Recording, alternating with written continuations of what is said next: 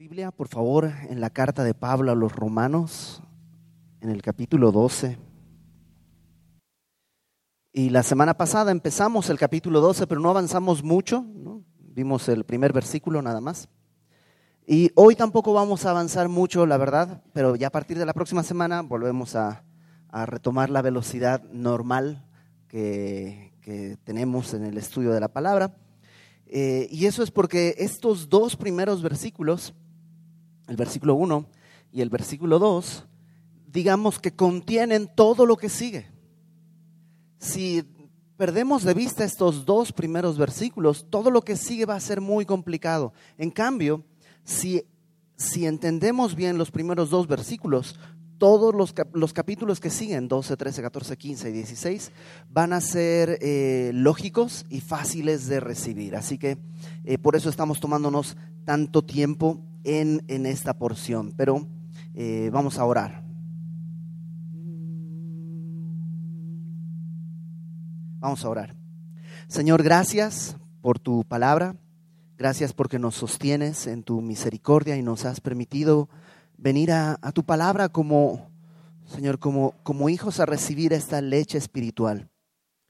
Venimos delante de tu palabra, Señor, eh, con el, con el pecho abierto para que con, esa espada, Señor, tú nos atravieses y seas tú quien disierna nuestros pensamientos y las intenciones de nuestro corazón. Y así, Señor, podamos ser lavados y ser transformados. Toda la gloria para ti. Ponemos este tiempo en tus manos, Señor, en el nombre de Cristo, nuestro Salvador. Amén. Capítulo 12 Déjame rápidamente hacer un resumen rapidísimo de todo lo que hemos visto. En la primera parte de la carta, capítulos 1 al 11, Pablo habló con claridad de detalles todo lo que Dios hizo a favor nuestro, todo lo que Dios hizo por nosotros, desde revelarnos nuestra necesidad, porque a lo mejor tú antes de conocer al Señor pensabas que pues no eras tan malo, ¿no? Pues yo, pecaditos sí, pero pecadotes no. Y Dios en su misericordia nos muestra que no existen pecaditos, que todo pecado es una ofensa eterna a un Dios eterno y por tanto demanda una condena eterna. Y todos estamos destituidos de la gloria de Dios. Los inmorales y cochinos, los moralistas y moralinos, los religiosos y religiosotes, todos estamos destituidos de la gloria de Dios y por todos murió Cristo. Y Él es la propiciación por todos nuestros pecados y justificados por la fe en su nombre, tenemos paz para con Dios y a través de su Espíritu em, iniciamos un proceso que se llama santificación, en el cual Él va tomando el control de nuestra vida poco a poco, cada día más y más y más. Y Él nos da todo esto basado en una promesa de fidelidad en su nombre. Y Pablo habló de todo eso en el capítulo 1 al 11. Y ahora en el capítulo 12 comienza a decirnos cómo debemos responder ante eso que Él ha hecho por nosotros. Y la semana pasada vimos que, voy a leer el versículo 1, dice, así que por todo esto, todo lo anterior, hermanos, os ruego por las misericordias de Dios que presentéis vuestros cuerpos en sacrificio vivo, santo, agradable a Dios, que es vuestro culto racional. Y te acuerdas, vimos algunas características. Número uno es voluntario. Pablo dice, les ruego, y eso hace que la pelota quede en nuestra cancha. Hay, eh, una respuesta que debemos hacer. Les ruego. Número dos dice, presenten su cuerpo. Y Dios quiere nuestro cuerpo, Dios quiere nuestra persona. No solo nuestros ideales o nuestros pensamientos, no, Dios quiere nuestra persona, en, toda la globalidad de nuestra persona, que por supuesto involucra nuestros pensamientos, nuestros sentimientos, nuestros ideales, pero también involucra nuestras acciones y nuestras manos y nuestros hechos. El cristianismo no es una filosofía, el cristianismo es una forma de vida, así como la religión es una forma de muerte, porque toda religión siempre es frustrante, nunca llega más allá. Lo que Dios quiere es esta relación con nosotros. Y sí, es un cliché, pero es un buen cliché. Dios no quiere una religión, Dios quiere una relación con nosotros. Pero no solo una relación con nosotros, porque Satanás y Dios también tienen una relación, pero no es una buena relación. Dios quiere una buena relación, pero basada en este sacrificio vivo, santo, agradable a Dios, y dice, es nuestro culto racional.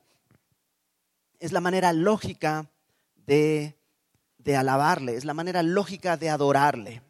Ahora, el versículo 2, Pablo va a desarrollar un poquito más cómo se hace esto. Porque estás de acuerdo que poner el cuerpo en algún lado sería fácil si nos dijera, bueno, tienen que poner su cuerpo en el altar que está en Jerusalén. Bueno, pues va, ahorraríamos toda la vida incluso para poder ir a Jerusalén y poner nuestro cuerpo allá. Pero, pero no es algo así. El, el cuerpo Dios quiere que lo presentemos todo el tiempo, en todo momento. Pero ¿cómo se hace eso? Bueno, versículo 2. El versículo 2 comienza diciendo, no os conforméis a este siglo, sino transformaos por medio de la renovación de vuestro entendimiento, para que comprobéis cuál sea la buena voluntad de Dios, agradable y perfecta. Y lo primero que dice es, no os conforméis a este siglo. La palabra conformarse es como amoldarse, no sé si alguna vez has hecho algo de repostería, desde gelatina hasta, no sé, un cupcake, lo que sea.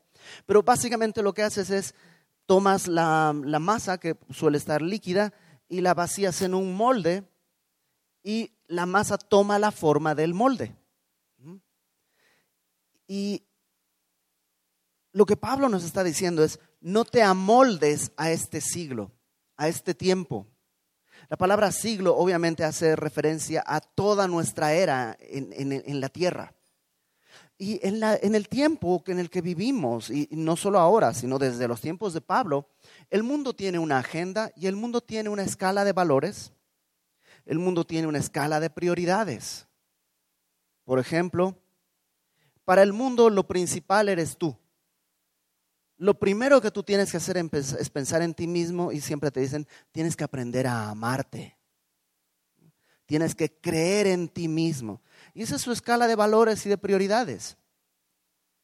Lo que Pablo nos dice es, no te amoldes a esa escala de valores y prioridades. No te amoldes. ¿Por qué? Porque capítulos 1 al 11 ya nos mostró que no es un buen lugar para estar.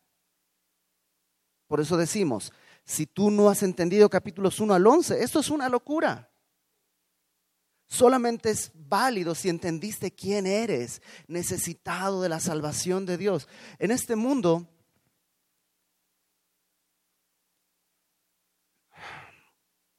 no, no quiero ser duro, pero en este mundo lo que se hace con el pecado es, pues hay que adaptarnos al pecado. Cuando la promiscuidad ya degeneró en enfermedades venéreas y todo tipo de problemas, pues hay que inventar vacunas, y hay que inventar preservativos, y hay que inventar cosas que pues te permitan amoldarte sin tanta consecuencia. Y el mundo vive tratando de hacer eso. Yo tenía, en, la universidad tenía una, amiga, yo no era cristiano, y esta mi amiga estaba estudiando psicología y en alguna conversación, lo recuerdo muy claro, hablando acerca del homosexualismo, eh, esta mi amiga me decía, es que como psicólogo lo que tú tienes que hacer con una persona así no es reformarlo, sino ayudarle a vivir, a aceptarse como es y a que viva bien así.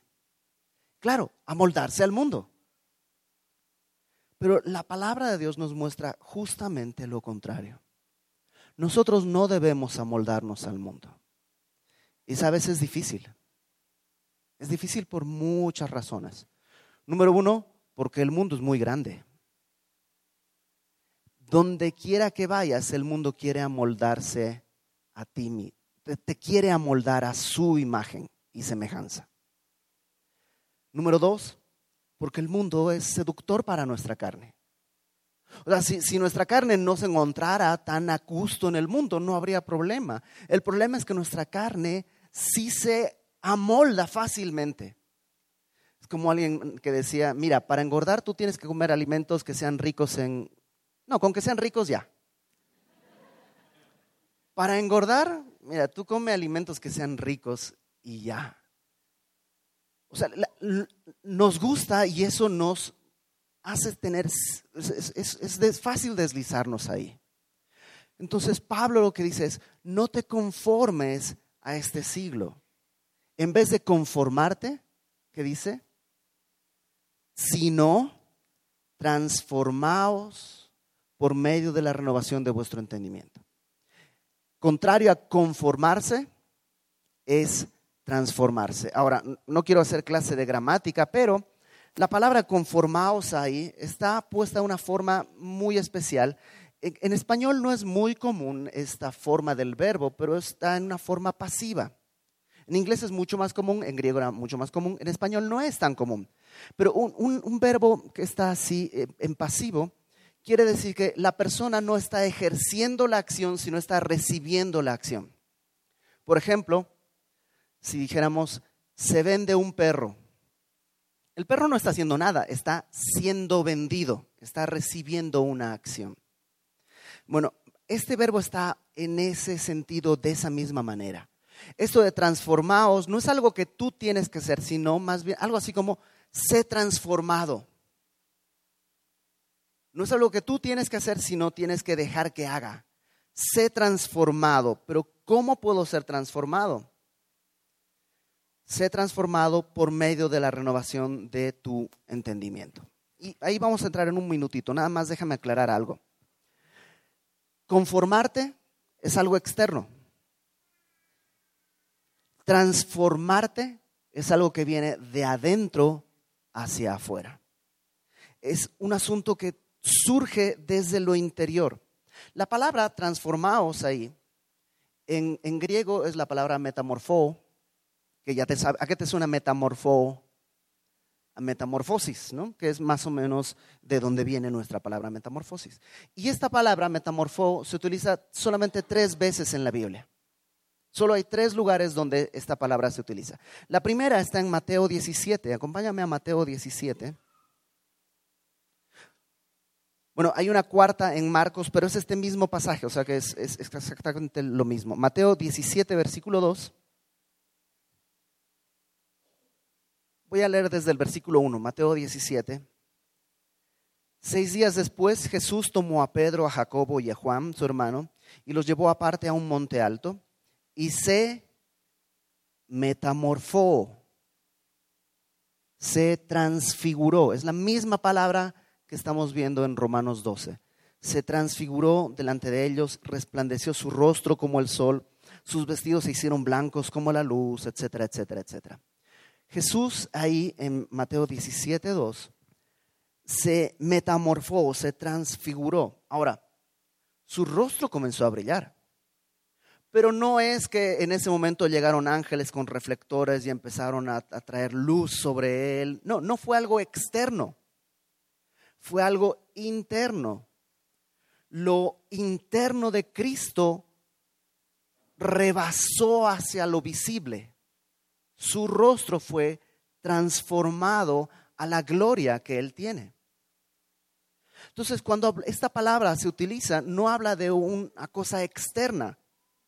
De hecho, hablando de metamorfosis, un, un gusano, si le clavas unas alas, no es una mariposa. Una mariposa es el resultado de una transformación, de un cambio de naturaleza en otra. Si es el mismo bicho, digamos, ¿no? Que primero parece gusano, se mete en su crisálida y todo esto y pum, sale otro bicho, pero es el mismo. ¿Qué pasó? Se tuvo una transformación no es maquillaje, no es ortopedia, es una transformación.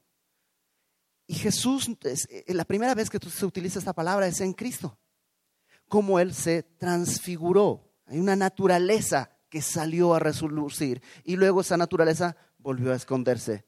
Por eso dicen que el mayor milagro de la vida de Cristo es haber guardado su gloria y haber sido siempre un ser humano como tú y yo.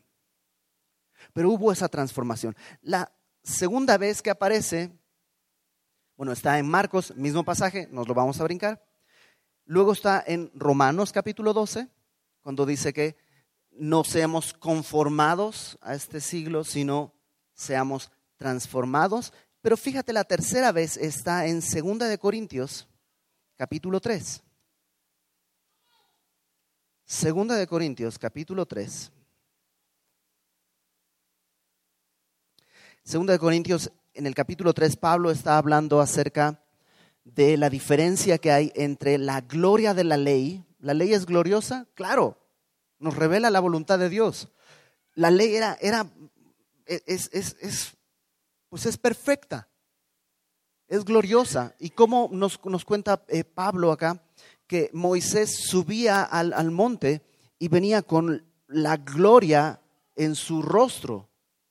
Pero conforme pasaba el tiempo, esa gloria iba disminuyendo y por eso se tuvo que poner un velo para que la gente no notara que, pues, digamos que ya se le había pasado esa gloria. Se ponía un velo para que no se notara que ya la gloria que él había visto se estaba desvaneciendo. Entonces Pablo en el capítulo 3 está comparando esa gloria pasajera con la gloria de este nuevo tiempo en Cristo. Y en el capítulo 3, versículo, pues vamos a leer desde el versículo 12.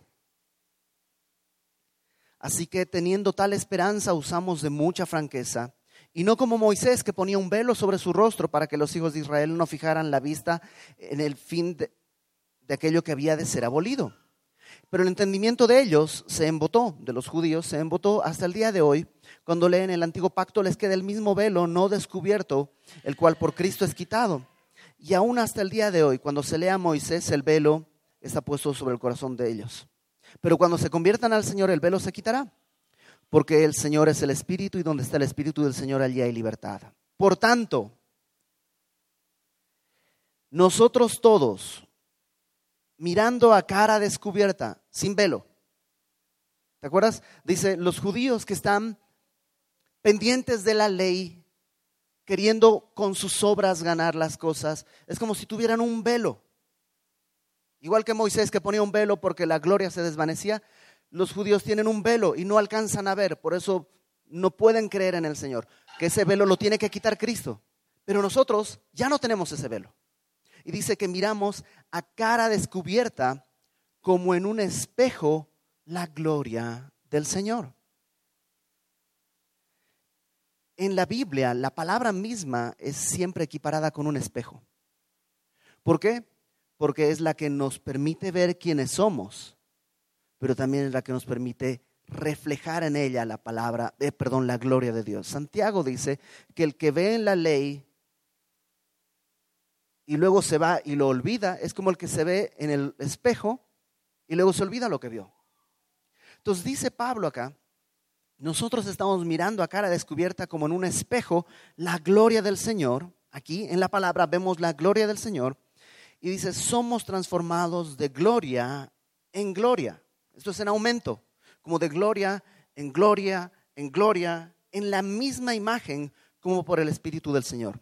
Déjame ponértelo una frase muy sencilla. Mientras tú pasas tiempo viendo la gloria de Dios en su palabra, por el Espíritu Santo tú eres transformado de gloria en gloria. Y así como Moisés, que al encuentro del Señor descendía con un rostro que brillaba, nosotros al encuentro de su palabra, al encuentro del Señor en su palabra, también vamos mudando de gloria en gloria. ¿Y qué palabra crees que es la palabra transformados? Metamorfó. O sea, no es algo que te pegas aquí en la piel para que parezca brillante, sino es un proceso que inicia desde adentro y que así como en la transfiguración, un día va a salir. Entonces, cuando Pablo está diciendo, no te conformes este siglo, sino sé transformado, habla de un cambio de naturaleza. ¿Cómo puedo tener ese cambio de naturaleza? Regresemos a Romanos 12. Sino transformaos por medio de la renovación de vuestro entendimiento. ¿Sabes cómo somos transformados? Por medio de la renovación de nuestro entendimiento. Por eso la palabra. al estar leyendo la palabra de Dios, mi entendimiento está siendo renovado. Al estar permaneciendo en la palabra de Dios, mi entendimiento está siendo transformado. Por eso es vital que nuestro tiempo devocional no es un tiempo religioso de, pues voy a leer mi Biblia. Ya leí. Dios va a hacer su obra. No, Dios quiere hacer su obra a través de tu entendimiento. Una de las peores críticas y falsas que se le hace a un cristiano es que el cristiano tiene que apagar su cerebro. Dios dice, no, no tienes que apagarlo, tienes que encenderlo.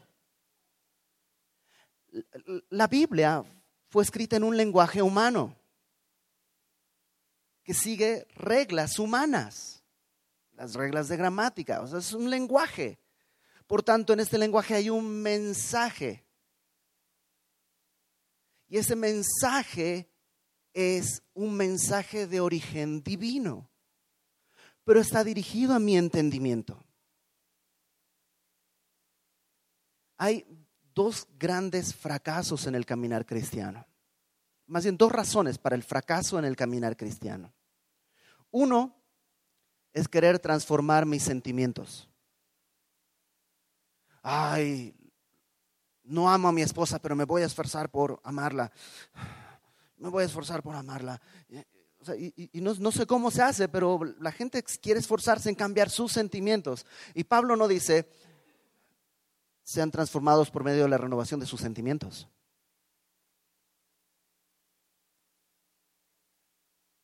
El amor, en el lenguaje bíblico, es un mandamiento. Jesucristo dijo, he aquí os dejo un nuevo mandamiento, no dijo un nuevo sentimiento, que os améis los unos a los otros. Es un mandamiento. Entonces, esforzarme por un sentimiento me va a dejar estéril, me va a frustrar. La otra razón por la frustración de muchos cristianos no es el sentimiento, sino las acciones. Transformar mi vida por medio de transformar acciones. Y lamentablemente hay púlpitos repletos de eso. Te voy a dar los cinco pasos para que tengas esto, siete pasos para dejar esto, siete pasos, ocho pasos, diez pasos. Y así tenemos como un menú de cosas que hacer. Y aunque las cumplas, al final terminas igual de hueco, igual de frustrado, igual de vacío. ¿Por qué? Porque Pablo no dice que necesitamos renovar nuestras acciones. Necesitamos renovar qué cosa? nuestro entendimiento. Por supuesto, cuando nuestro entendimiento, esté renovado, cambiarán nuestros sentimientos y cambiarán nuestras acciones. Pero no se pone la carreta delante de los caballos.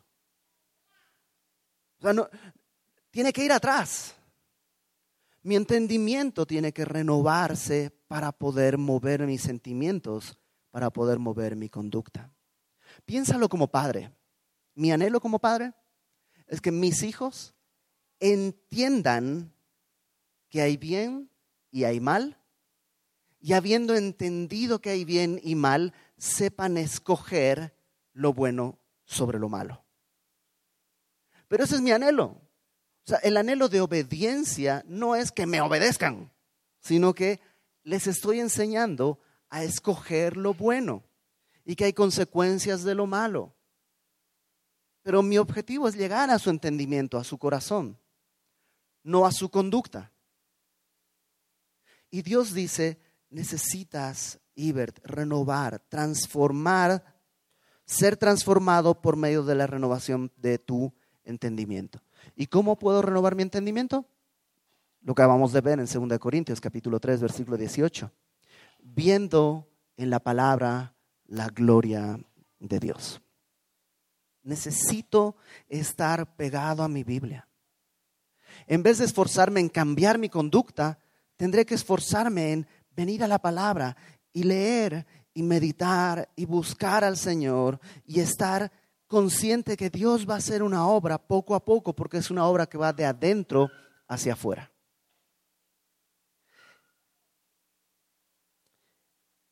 Mm. Dice, no os conforméis a este siglo, sino transformaos por medio de la renovación de vuestro entendimiento. Fíjate la recompensa, para que comprobéis cuál sea la buena voluntad de Dios, agradable y perfecta. ¿Para qué? Para comprobar cuál sea la buena voluntad de Dios, agradable y perfecta. ¿Quiénes saben que la voluntad de Dios es buena, agradable y perfecta? Levanten la mano. ¿Quiénes saben?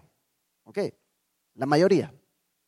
Ahora, ¿qué prefieres? ¿Saber o haber comprobado que la voluntad de Dios en verdad era buena, era agradable y era perfecta cuando te pidió hacer algo? Es mejor comprobarlo.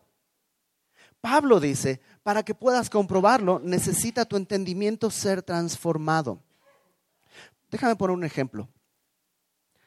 A un jovencito el día de hoy, soltero, tú le dices, ¿sabes qué? Espera en el Señor a que Dios te provea una esposa.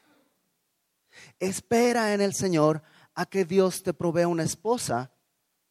Porque si tú empiezas el día de hoy a desfogarte sexualmente, vas a destruir tu alma, vas a destruir tu corazón, vas a destruir tu mente, la forma en la que ves a todo el mundo va a cambiar. O sea, cambia todo en tu vida y vas a acarrear dolor y herida tras dolor y herida.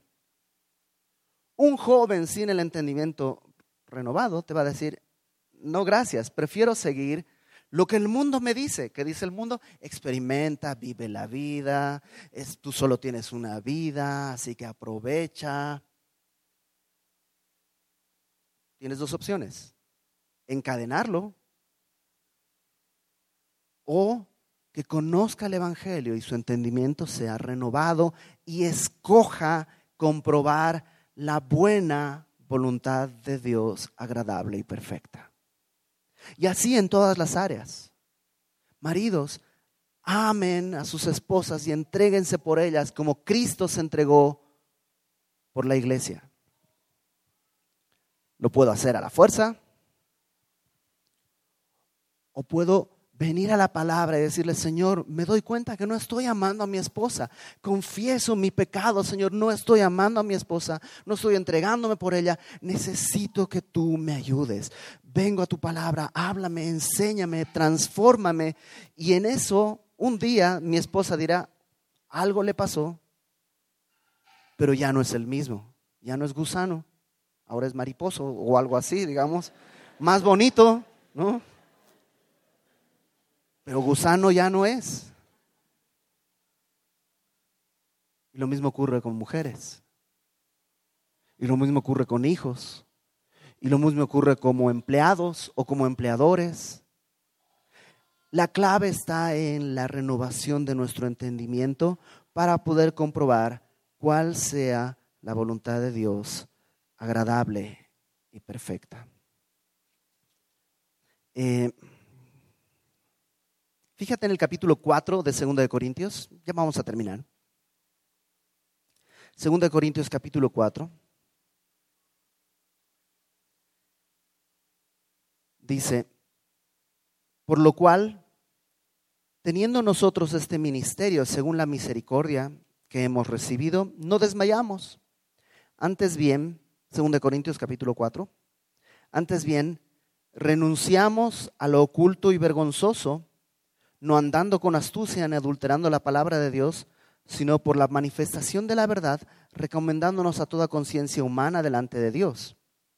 Pero si nuestro evangelio está aún encubierto, entre los que se pierden está encubierto, en los cuales el Dios de este siglo cegó el entendimiento de los incrédulos para que no les resplandezca la luz del evangelio de la gloria de Cristo, el cual es la imagen de Dios. Cuando alguien está viviendo como incrédulo, no necesita más información, necesita un entendimiento renovado. ¿Qué es lo que pasa con los incrédulos? Dice que está, su entendimiento está cegado. El Dios de este siglo, Satanás, cegó el entendimiento de los incrédulos para que no les resplandezca la luz del Evangelio de Cristo. Entonces, cuando tú conoces a alguien que no es creyente y está viviendo de una manera terrible, tratar de educarlo no va a convertirlo. Necesita conocer el Evangelio para que entonces su vida sea transformada. Pero mientras conoce el Evangelio, ¿qué tengo que hacer? Pues tienes que amarlo, tienes que tener misericordia, tienes que hacer todo eso. No puedo, exacto, tú también, ya que conoces el Evangelio, necesitas ser transformado. Y presenta tu cuerpo en sacrificio vivo, santo, agradable a Dios. Esa es la manera lógica de adorarle. No te conformes a este siglo que rechaza y escupe y lastima a los que no quiere, sino transfórmate por medio de la renovación de tu entendimiento. Y aunque es ilógico, morir a ti mismo, perdonar, humillarte, si renuevas tu entendimiento vas a poder comprobar la buena voluntad de Dios, agradable y perfecta. Déjame terminar con, con, con dos cosas. Lo primero, no te preocupes, no te preocupes y no te preguntes nunca cómo me siento ni cómo le hago. Porque esas cosas nunca te llevan a ningún lado. ¿Cómo me siento o cómo le hago? Están buscando una receta. Más bien pregúntate, ¿cuál es la verdad? Estoy sintiendo esto por esta persona, la odio, no sé qué. Ok, ¿cómo me siento? ¿Cómo le hago? Voy a dejar a un lado. ¿Cuál es la verdad? La verdad es que necesito el Evangelio tanto como esta persona. La verdad es que Dios me ha puesto para amarle. La verdad es que Dios me ha capacitado, me ha dado su amor para poder... Esa es la verdad. Entonces, abrázate de la verdad. Deja a un lado el cómo me siento y el cómo le hago. Lo segundo, recuerda, la buena voluntad de Dios agradable y perfecta. ¿Sabes qué quiere decir eso? Que la voluntad de Dios es buena, es agradable y es perfecta. ¿Y eso qué quiere decir? En un español claro, que es buena, que es agradable y que es perfecta. No necesita explicación, necesita que la pruebes. Necesitas probar la buena voluntad de Dios. Acompáñame por favor al Salmo 37 y ahí vamos a terminar.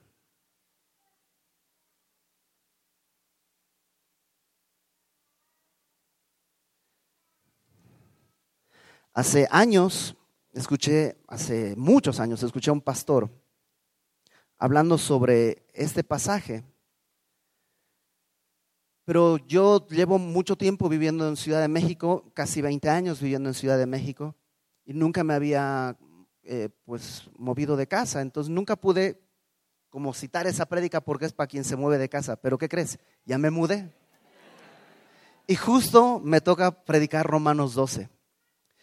Y ayer me preguntaban unas personas, oye, ¿ya te acostumbraste a Querétaro? ¿Fue difícil el cambio? Y, estaba meditando en esto. Y la verdad es que no, no fue nada difícil. O sea, alrededor de dos años Dios trató el corazón mío, el corazón de mi esposa, el corazón de mis hijos. Eso fue lo difícil. Pero el cambiarnos fue fácil. Y me preguntaban, ¿y cómo supiste que tenías que irte a Querétaro? Una sola cosa. Es que estaba bien chida la idea. Estaba bien padre la idea. O sea, venirte a Querétaro estaba bien bonito.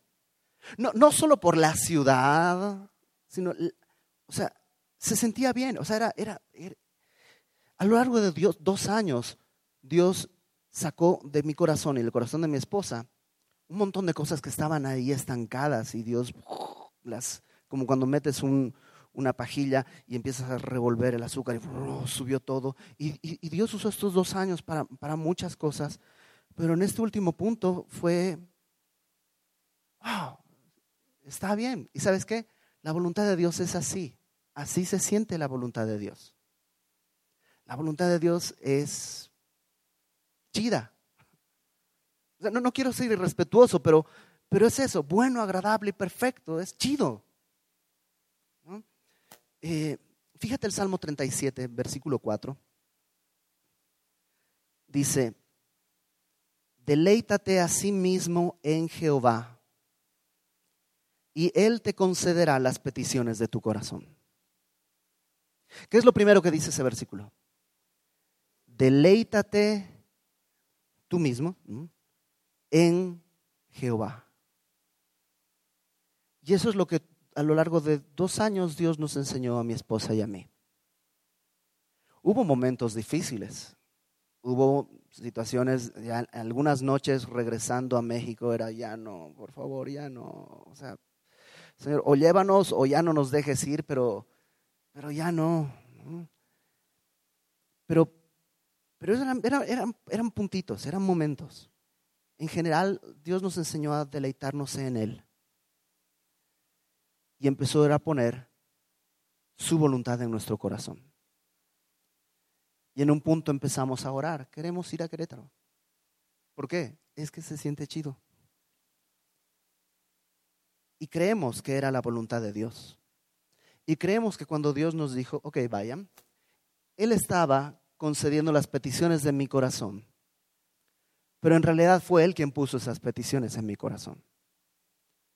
Y eso es cierto. Decía, me parece San Agustín, deleítate en el Señor y luego haz lo que quieras. ¿Por qué? Porque si te estás deleitando en el Señor, tu anhelo no va a ser el pecado, tu anhelo no va a ser la injusticia ni la corrupción. Deleítate en Jehová y tus deseos van a ser sus deseos y Él va a concederte los deseos de tu corazón. Y su voluntad va a ser buena, agradable y perfecta. Ahora, ojo, si no te estás deleitando en el Jehová, si no te estás deleitando en el Señor, si no estás poniendo tu cuerpo en sacrificio vivo, santo, agradable a Dios, que es tu manera lógica de adorarle, entonces ten cuidado porque tus deseos no necesariamente son sus deseos, el corazón es engañoso y es terriblemente perverso. Si no te estás deleitando en el Señor, si no estás poniendo tu cuerpo en sacrificio vivo, santo, agradable a Dios, no hagas lo que tu corazón desea porque vas a terminar mal. Pero si día con día vienes a la palabra de Dios, te deleitas en su gloria, estás siendo transformado de gloria en gloria, entonces deleítate y Él va a conceder las peticiones de, tu corazón, porque serán sus deseos y podrás comprobar la buena voluntad de Dios, agradable y perfecta. Señor, gracias porque En verdad lo que tú quieres hacer es transformarnos a tal punto que anhelemos tu deseo, anhelemos tu voluntad. Sí, Señor, muchos de nosotros hemos batallado viendo tu voluntad como algo terrible, como algo en lo que perdemos, como algo difícil. Pero el día de hoy queremos, Señor, que tú renueves nuestro entendimiento y que podamos ver en tus mandamientos nuestro máximo deleite. Que podamos, Señor, no seguir las cosas mecánicamente, sino que en verdad nuestro entendimiento sea renovado y que tengamos una adoración lógica poniendo nuestro cuerpo como sacrificio vivo delante de ti, en santidad, para que tú seas agradado. No nos dejes ser conformados a este siglo. Líbranos, Señor. Y que tu Espíritu Santo, mientras permanecemos en tu palabra, nos transforme.